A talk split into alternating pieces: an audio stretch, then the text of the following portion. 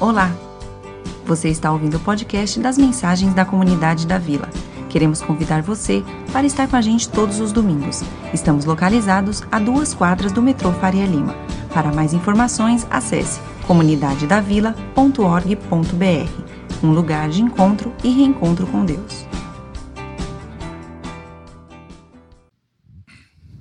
Boa noite, pessoal. Bom ver tantos visitantes assim. Bom ver vocês aqui, os que não são visitantes. Essa semana foi muito difícil, Paulo já falou.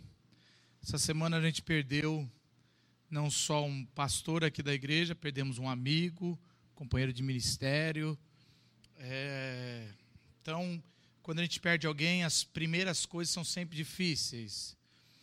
E para mim foi muito difícil, é... além de perder um amigo, enterrar, fazer uma cerimônia fúnebre de um companheiro. Depois, hoje de manhã, foi muito difícil pregar, ah, principalmente com a viúva, filhinho de seis anos, sentado aqui. E para nós tem sido difícil. Então, hoje não, não se aveste, porque, como diria os nordestinos, não se aveste, porque hoje é dia de luto. A casa está de luto. Mas a Bíblia fala que é melhor uma casa em luto do que uma casa em festa. A gente tem mais a aprender. E na semana, quando a gente estava é, querendo ou não, a nossa, a nossa vocação ministerial, trazer a palavra, e eu fui na Bíblia, querendo ou não, estava com muitos questionamentos, muito, muito angustiado, muito triste, e não tinha como tirar outra coisa para hoje do que como é que Deus em, trabalha em meio à dor e à angústia. Como é que a gente, como é que os personagens bíblicos tratavam isso? Essa, essa, isso que acontece, a gente perder alguém querido, talvez você perdeu já alguém querido é, na sua vida, alguém que você amava muito, e talvez isso você venha estar carregando nas suas costas a dor, essa angústia, mas não é só sobre perder alguém, também você pode ter vivido um trauma no passado, na sua infância. Nosso gabinete aqui, ah, semanalmente, a gente recebe pessoas da nossa comunidade que estão visitando ou que frequentam, pedindo um tempo pastoral, às vezes no cartão de visita, de conexão, como o Paulo falou. E nos nossos, nos nossos encontros, são encontros dolorosos muitas vezes, porque são pessoas que foram abusadas, talvez você foi abusado, abusada na infância, e essa dor, essa angústia é marcada seu emocional, sua vida, sua sua base. Talvez é uma doença que que alguém da sua família teve ou você teve que, que te desestabilizou. Bom, em meio a essa, esse tempo curto que a gente tem aqui na, na Terra, de no máximo 80, 90 anos, a gente vai passar por muitos momentos de dor e angústia. A palavra de Deus não esconde isso. A palavra de Deus não esconde que pessoas piedosas, pessoas boas sofrem a, a terra foi corrompida, a criação foi corrompida na queda, a gente vive momentos de sofrimento. E muitas vezes a gente pergunta, mas por que, Senhor? Como, como isso vai acontecer? E na minha, na minha busca por, por um consolo, por algumas respostas, eu caí num salmo, Salmo 42, que é o que eu gostaria de convidar você para abrir a, a sua Bíblia, o seu celular aí, deixar marcado o Salmo 42. Esse, o salmista, todos os salmos, esse Salmo 42, ele, o salmo todo ele é dividido em cinco partes, como se fossem cinco livros grossos com poesias, né, com salmos. E esse Salmo 42 ele meio que fecha a, a sequência do segundo livro de Salmo. Mesmo sendo um salmo que provavelmente foi escrito junto com 43 e por motivos canônicos eles dividiram para ser mais fácil a leitura em público. Ele divide, ele foi dividido no 43, você vai ver frases repetindo. Quem escreveu, escreveu junto e como se fosse parte A e parte B, mas a gente vai ficar no Salmo 42. Como sempre a gente faz, eu trago o texto ao telão para a gente fazer algo que no dia de hoje é algo que a comunidade de fé faz há milênios, que é ler em conjunto a, a palavra de Deus, ou era decorada, ou de forma oral, ou como nós hoje vivemos, temos a tecnologia, podemos ter acesso ao texto. O texto que a gente, na maioria das vezes, escolhe aqui na comunidade é da nova versão internacional. Se tiver uma outra versão, tudo bem. Vamos ler em conjunto? Todos juntos? Como a coça. Ceia por águas correntes, a minha alma anseia por ti, ó. A minha alma tem sede de Deus, Deus vivo. Quando poderei entrar para apresentar-me a Deus? Minhas lágrimas têm sido meu alimento de dia e de noite, pois me perguntam o tempo todo: onde está o seu Deus? Quando me lembro dessas coisas, choro angustiado, pois eu costumava ir com a multidão, conduzindo a procissão à casa de Deus, com cantos de alegria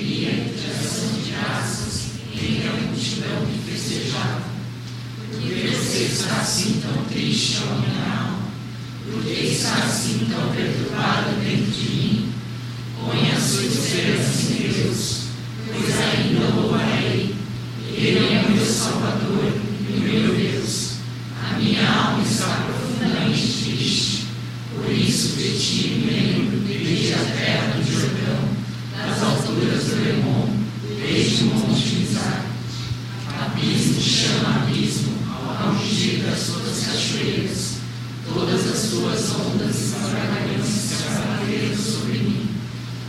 Conceda-me, Senhor, o seu fiel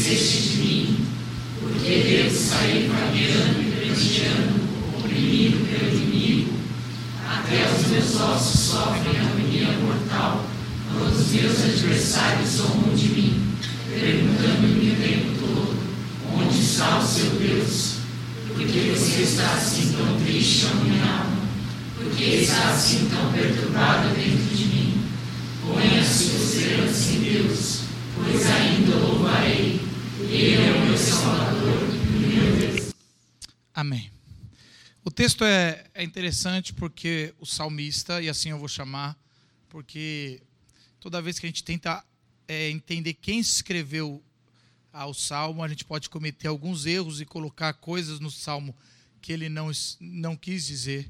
O salmista, uma coisa é clara quando a gente lê o texto: esse salmista ele está exilado, ele está longe da sua casa, longe do templo do Senhor, longe ah, dos familiares, dos amigos. Lembrando que hoje, se você está no momento de angústia, ah, a gente vive a nova aliança. Após Jesus, é, é um novo.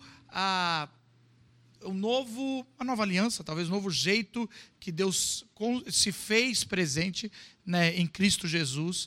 E hoje, se você está angustiado, se você está triste, e você quer orar, você quer buscar a Deus, você quer um consolo, você pode estar dentro do seu quarto, dirigindo, aonde quer que você esteja, você pode fazer sua oração, invocar a Deus e ali você sentir a presença de Deus, ser consolado. No Antigo Testamento não era assim.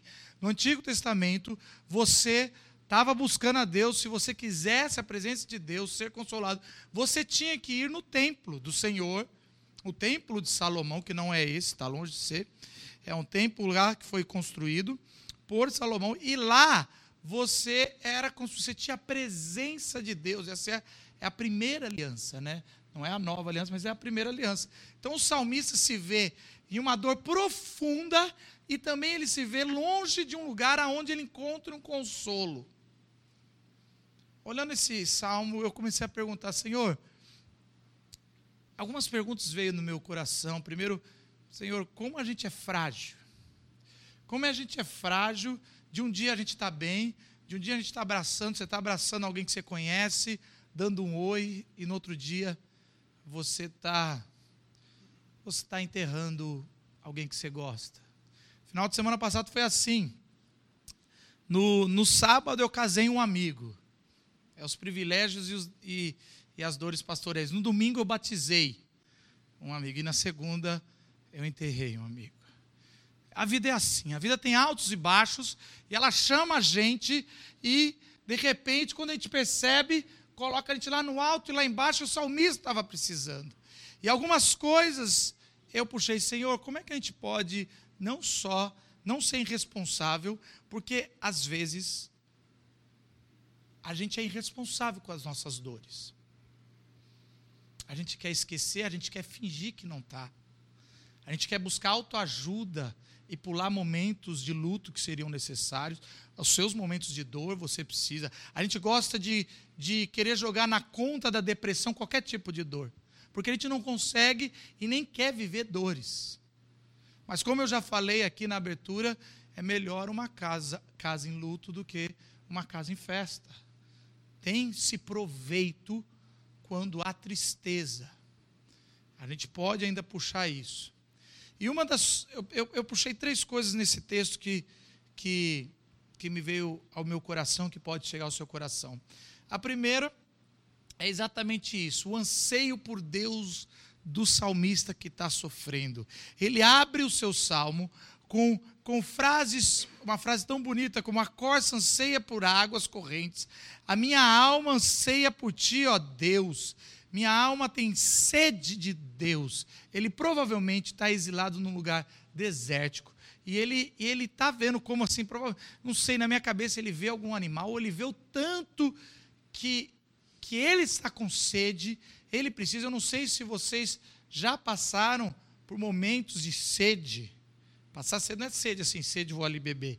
Sede de um tempo. Eu lembro, o, quando era bem mais novo, eu fui para um deserto em Joshua Tree, e a gente se programou não tão bem para a nossa reserva de água.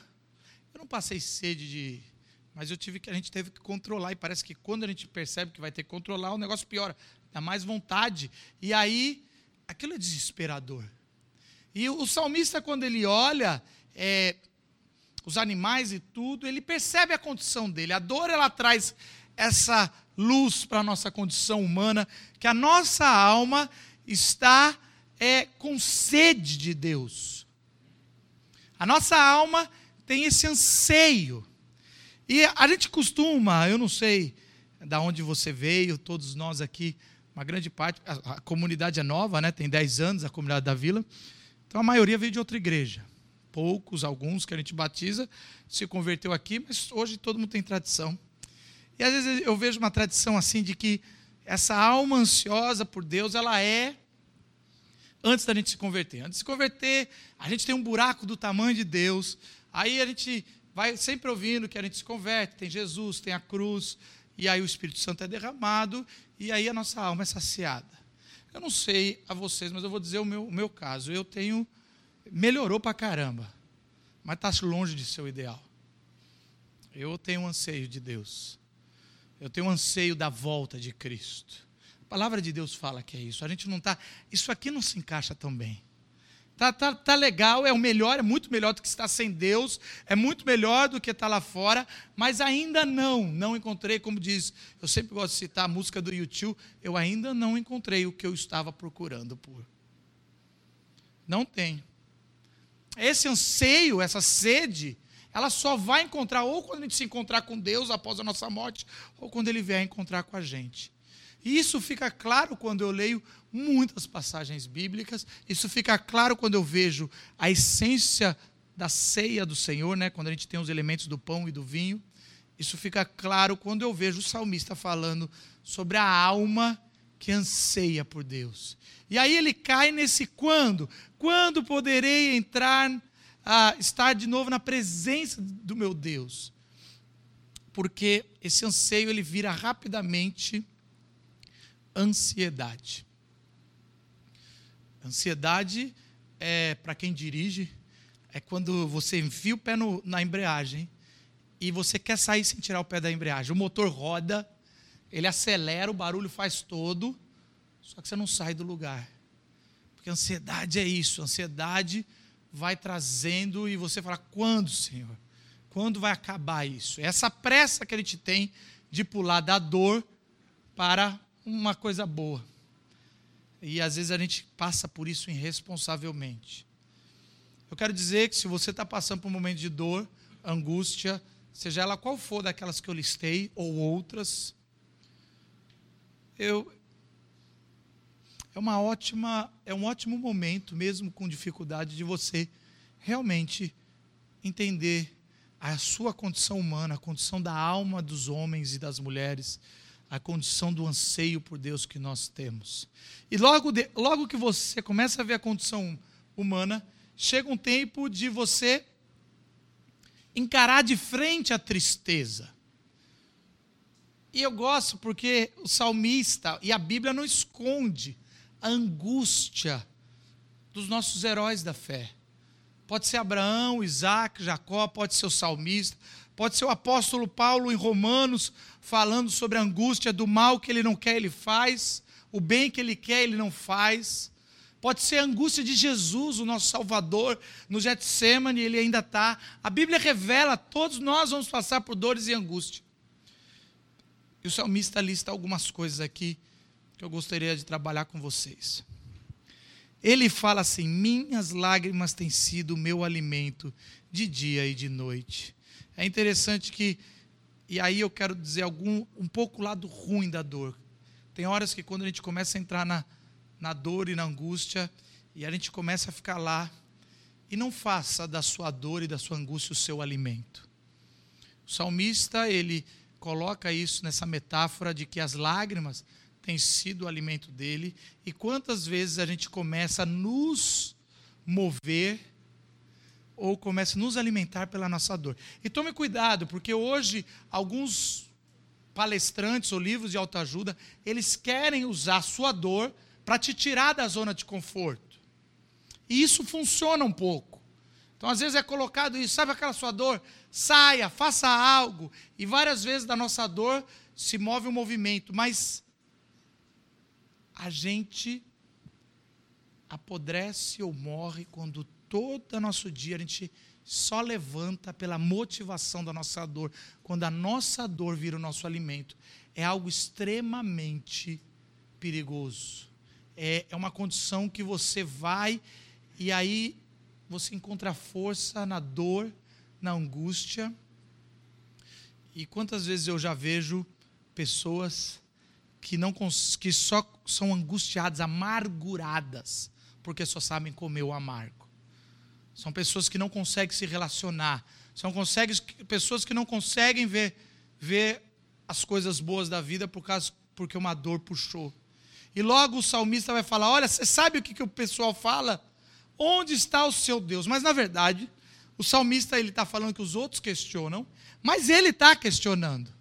Ele está chegando é, para Deus e falando: Olha, eles estão perguntando, eu, se eu tenho razão, estou exilado, fugindo, e eu sei que Deus está do meu lado, então onde está Deus? E essa é uma segunda condição que acontece quando a tristeza e a angústia vem, a gente começa a questionar Deus. E, e, Deus é tão misericordioso que a gente pode questionar Deus, Ele deixa. Ele não tem problema com questioná-lo. Deus é tão grande que Ele não se incomoda com isso. O problema de questionar Deus é que a gente fica sem chão. Não é que Deus perde o chão, fala, fica ofendido. O problema de uma vida que questiona Deus, e aí eu quero dizer para você que já talvez tem uma alma questionadora eu acho muito interessante a, a modernidade, né? Pós-modernidade, hipermodernidade, aqui a gente pode discutir. Ela, ela nos ensinou a questionar tudo. Questionar texto, questionar história, questionar tantas coisas. E uma vez eu ouvi no pastor Zé Machado, ele falou: só, nos, só a pós-modernidade só não nos ensinou a questionar nós mesmos. E quantas vezes eu estou me questionando por que, que a minha vida é questionar a Deus. O que eu estou colocando no lugar? Eu estou nesse processo de desconstrução de Deus e o que, que eu tenho colocado no meu lugar? E esse jeito, onde está Deus? Esse jeito de se questionar vai tirando os nossos alicerces. Porque a gente, e a gente vai criando uma fé infantilizada. Que é uma fé onde a gente acha que Deus tem que se provar. Senhor, se você existe, que dê um raio agora. Já pensou se desse? É, eu sei que vocês pensaram nisso. Quantas vezes eu queria tomar decisões e eu fazia, Senhor, o Senhor está aí? Então faz isso. É uma fé infantilizada, é uma fé que acha que Deus tem que toda hora fazer alguma coisa. Eu não estou dizendo que Deus não faz, às vezes ele tem misericórdia e faz, e às vezes eu acho que vai, não vou fazer não, não tem que provar nada a ninguém. Eu acho que Deus às vezes faz. Jesus falou isso. Tem uma vez que os fariseus chegaram e falaram: Jesus, se é Jesus o Cristo, faz. Eu não vou fazer, não. Eu adoro Jesus. E saiu andando. Eu não vou fazer. Eu falei: Ó oh, Jesus, oh, faz aí. E logo na frente do texto ele cura. Mas não porque ele foi questionado, porque ele quer. Porque Deus age com graça. E aí chega num ponto que eu acho que é o coração do salmo. É quando o salmista quase que vira esquizofrênico vira para a alma dele e conversa com a alma dele. Por que você está assim tão triste, ó minha alma? É só poeta, sabe falar com. Com... Tem um poeta chamado Estênio Marques, ele escreveu. É, ele tem um texto que eu não sei se eu vou falar, de manhã eles me ajudaram. Puxa a cadeira, minha alma, que eu quero te, te perguntar por que, por que roubas a calma, por que tem essa tristeza no olhar. Provavelmente ele estava puxando do salmista, desse jeito de conversar. Quantos de nós não conversamos com nós mesmos, no sentido de. E é interessante que eu gosto, que eu mais acho precioso desse, desse momento do salmista conversar consigo mesmo, ou com a sua alma, como se fosse duas, duas partes. Não, eu sou eu, minha alma é minha alma. Então, vamos lá. Mas é mais que isso. Essa metáfora, esse jeito poético de escrever, é quase como e aí vocês vão entender, pelo menos eu me identifiquei, é quase que o salmista pegando a sua alma e dando um chacoalhão e falando: Vamos reagir? Chega! Levanta! Não dá mais para você ficar nesse estado. Quando você não tem condição de levantar, a procrastinação entrou na sua rotina, você não se move você não quer fazer nada, desânimo. Desânimo de, de estar na, na igreja do Senhor reunida. Desânimo de trabalhar, desânimo de descansar. Desânimo. E aí é a hora de você chegar para você mesmo, nesse jeito que o salmista fala e fala: Ô oh, alma, o que está acontecendo? Como assim? Não foi isso que. Ajuda aí. Me ajuda a te ajudar.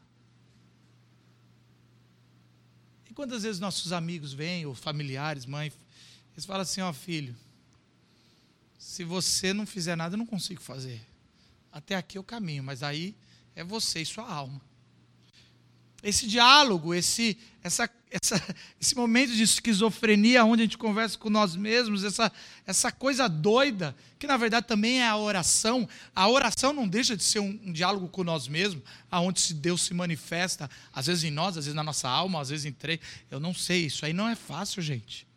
Ah, o pastor deve saber. Não sei, as pessoas vêm perguntando, eu faço uma cara de quem entendo. Às vezes a gente está conversando com Deus e a gente não sente a resposta de Deus e fala: Vou conversar com a minha alma. Pelo menos ela responde. Nesse momento de angústia, e Deus está lá, sentado.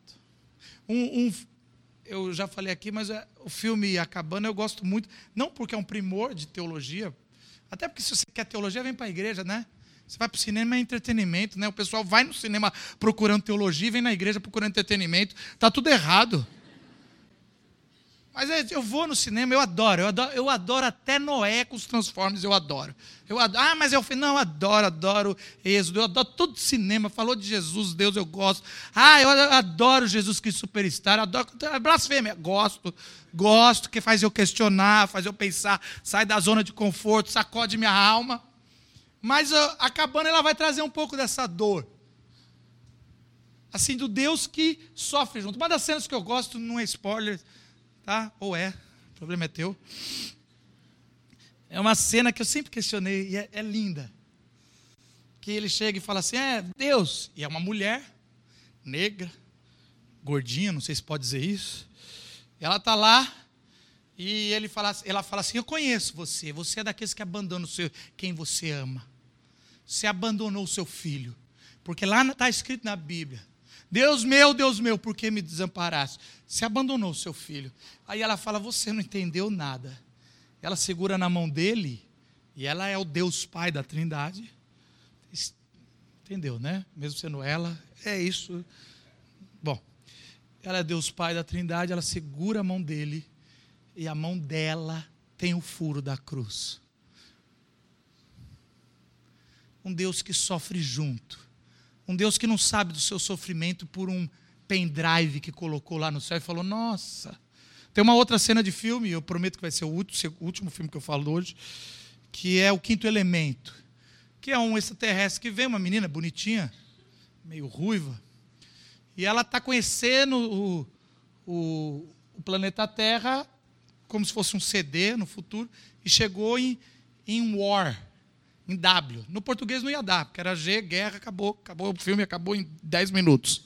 Porque ela ia devagar acontecendo A, B, C, conhecendo as Quando chega em W, ela conhece o War, a, a, guerra, e ela se decepciona com Deus. Eu sempre gostei, falei assim, cara, graças a Deus, Deus não ficou lendo como, como um pendrive a dor humana, falar, é, é ruim.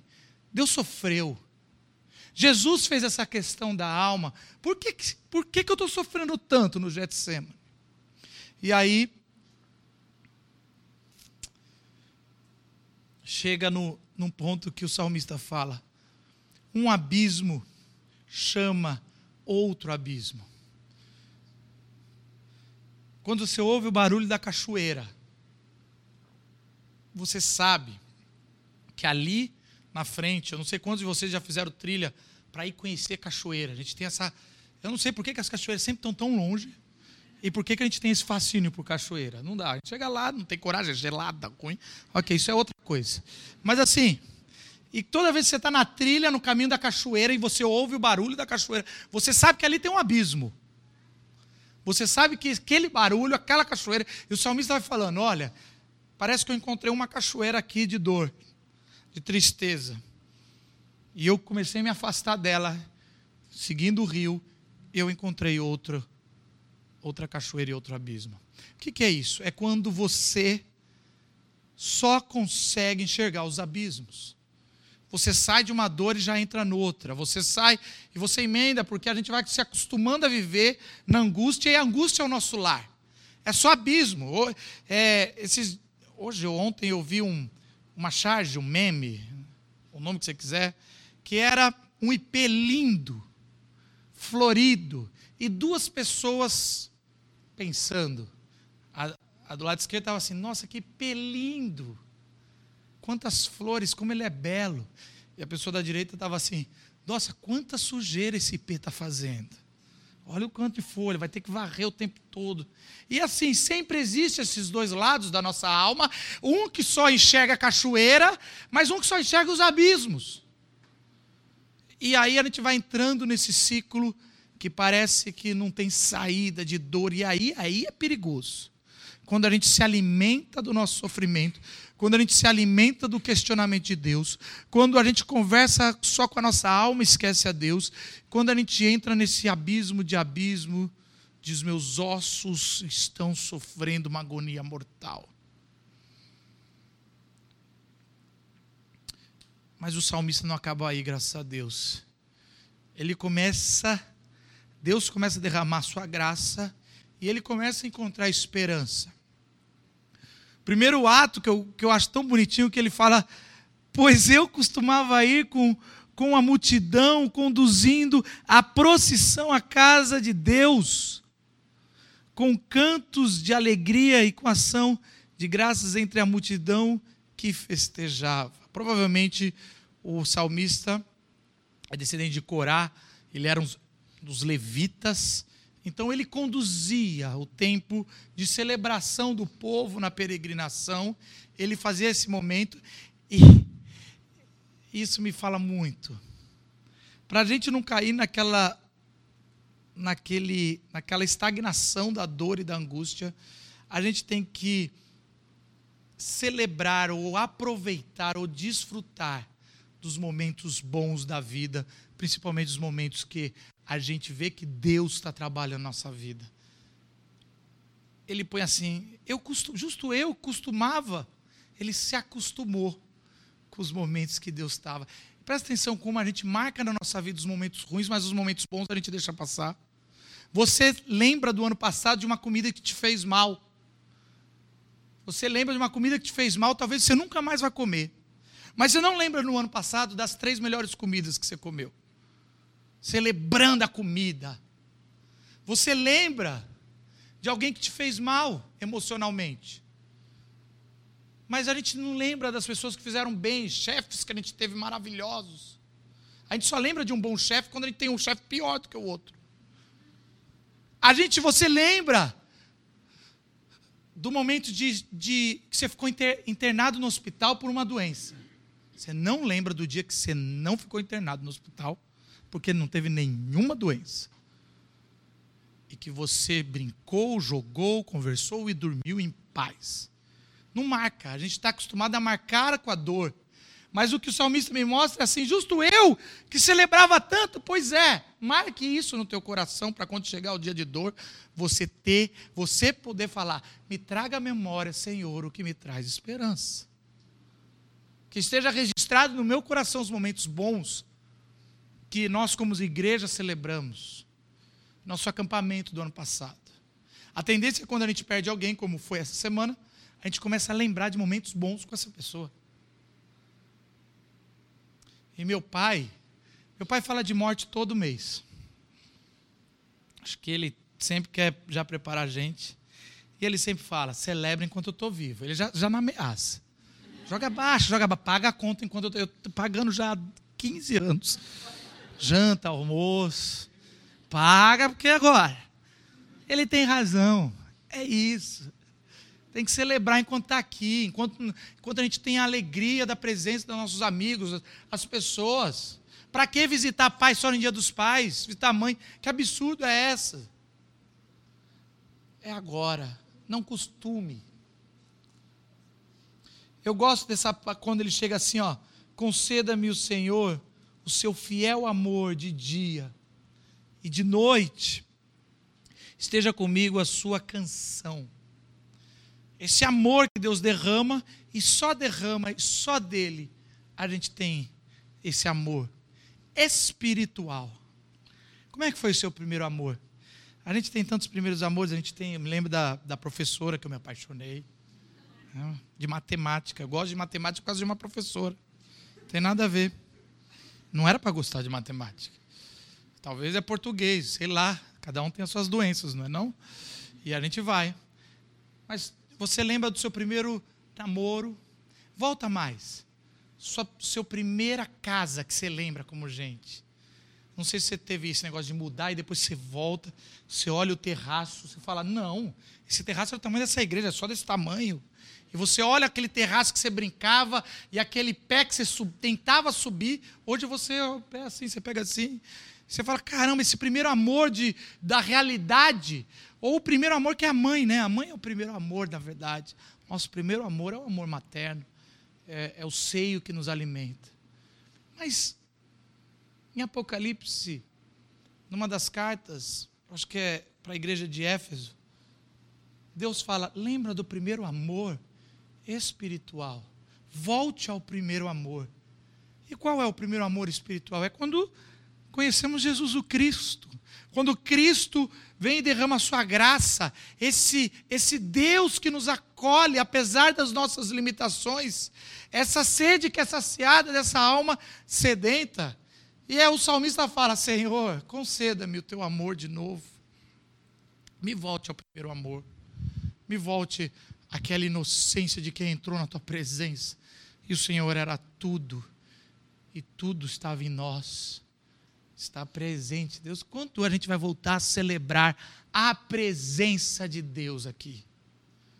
Se o salmista queria tanto estar no templo, o templo, o véu se rompeu, o Espírito Santo é derramado sobre a igreja, mas a gente não celebra a presença de Deus. A gente ainda quer achar que Deus está aqui na igreja. A gente não celebra a presença de Deus em abundância. E o salmista acaba de um jeito interessante, que eu gosto muito. Ponha a sua esperança em Deus, pois ainda o louvarei. Ele é o meu Salvador e o meu Deus. Ponha a sua esperança. É, é uma, É um imperativo, é uma afirmação. Ele está dando essa bronca em quem? Por que ponha? Para mim, que eu estou lendo? Também.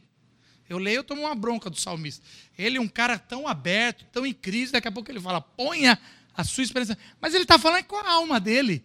Ele chamou a alma, a alma está tão abatida, ele fala, opa, ponha a sua esperança em Deus. Essa disciplina da fé sobre nossas emoções.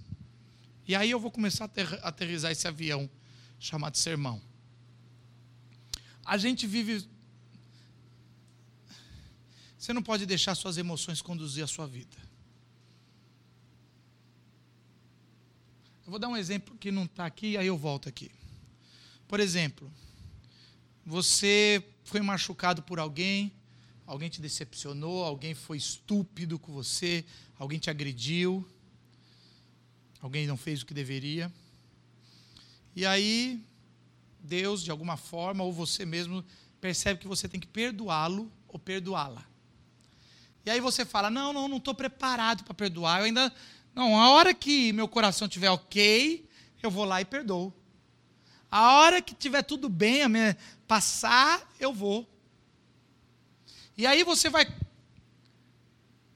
enrolando, arrastando por anos, dias, anos. E, essa, e esse peso do não perdão fica nas suas costas, porque as suas emoções conduzem quem é você. Nós que vivemos pela fé, nós sabemos que temos que perdoar. E é por isso que você perdoa e depois sua emoção vai atrás. Você, a gente não age por emoção, a gente age pela fé. Eu vou, eu vou talvez deixar mais claro. Várias vezes eu tive muita vontade de pecar. Eu não peco porque não é porque eu não tenho vontade, que eu não sei que é gostoso pecar. Eu, pego pelo, eu não peco pela minha fé, que diz: Alguém não larga um casamento porque a fé está ali, no compromisso até o fim. Nós não achamos, ah, não estou gostando mais dela. Eu vou dizer uma coisa aqui, aproveitar que a minha esposa está aqui. Vários dias eu não gostei mais da minha esposa. Graças a Deus que eu fico pela fé e no outro dia eu gosto. Tem que dizer esse, essa outra parte, senão vocês pensam que eu estou em crise no casamento. E hoje foi maravilhoso. Estava com a minha esposa, a gente foi no hospital. Toda vez que a gente vai no hospital, vê a dor, a gente dá aquela renovada de vida. Nós estamos bem, a gente sai do hospital, né?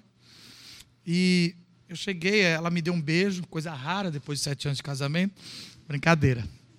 Não posso mais fazer brincadeira agora, estou no terreno perigoso. E aí a gente foi falando sobre. Eu comecei a. a lembrei de um amigo meu que estava se separando. E aquilo veio uma angústia no meu coração. Ela começou a fazer um carinho em mim. Eu senti que ela, ela ali me, me abraçou, falando: Não, quase como assim, vamos cuidar do nosso aqui que o nosso a gente, a gente tem essa fé. É isso. O salmista está chegando e falando: olha, põe a tua esperança em Deus. Eu, eu creio nisso. E às vezes é quase como uma disciplina espiritual sobre as suas emoções. Eu acredito em Deus. Eu vou. E ele encerra dizendo: porque Ele é o meu Salvador que me faz suportar e continuar é mesmo sabendo que se eu ou você morrer, a gente vai morrer. Pode ser hoje, pode ser daqui a uns anos, mas uma certeza nós temos: daqui 100 anos, ninguém aqui nessa sala vai estar vivo. Vão ter passado algumas dezenas de funeral. Mas eu ponho na minha alma dizendo: o meu Salvador não colocou na morte o ponto final. Há a ressurreição. E nisso eu falo: opa, semana difícil, Marcos. Põe a tua fé, tua esperança em Deus, pois ainda o louvarei. Ele é meu Salvador e meu Deus. Só existe uma forma de você encarar a dor e a angústia: sem se envolver, entrelaçar estagnar quando você põe a sua esperança no Deus que salva o homem, em Jesus Cristo, que morreu na cruz e ressuscitou, e disse que um dia vai voltar. Ninguém é mais mortal, todos nós somos imortal, ainda que morra, viverá, disse Jesus. Baixe sua cabeça, vamos orar a Deus, e talvez eu sei que eu não sei a sua vida, mas eu, eu creio que alguns estão muito angustiados com a morte do Carlos, mas Deus trouxe essa palavra para você que está estagnada, estagnado na angústia e na dor. Ele quer te tirar daí. Ele quer soprar fôlego de vida. Você transformou das suas lágrimas o seu alimento, do questionamento a sua espiritualidade. E Deus e o Espírito está derramando. Ele quer falar com você, sarar suas dores. E é o momento de você puxar para. Na hora de você conversar com a tua alma em oração e Deus, esse trio aí, e virar para. Coloca a sua esperança no Salvador. Volte ao primeiro amor. Essa é a nossa oração essa noite. Só em Cristo podemos sair da angústia e da dor que tem nos amarrado.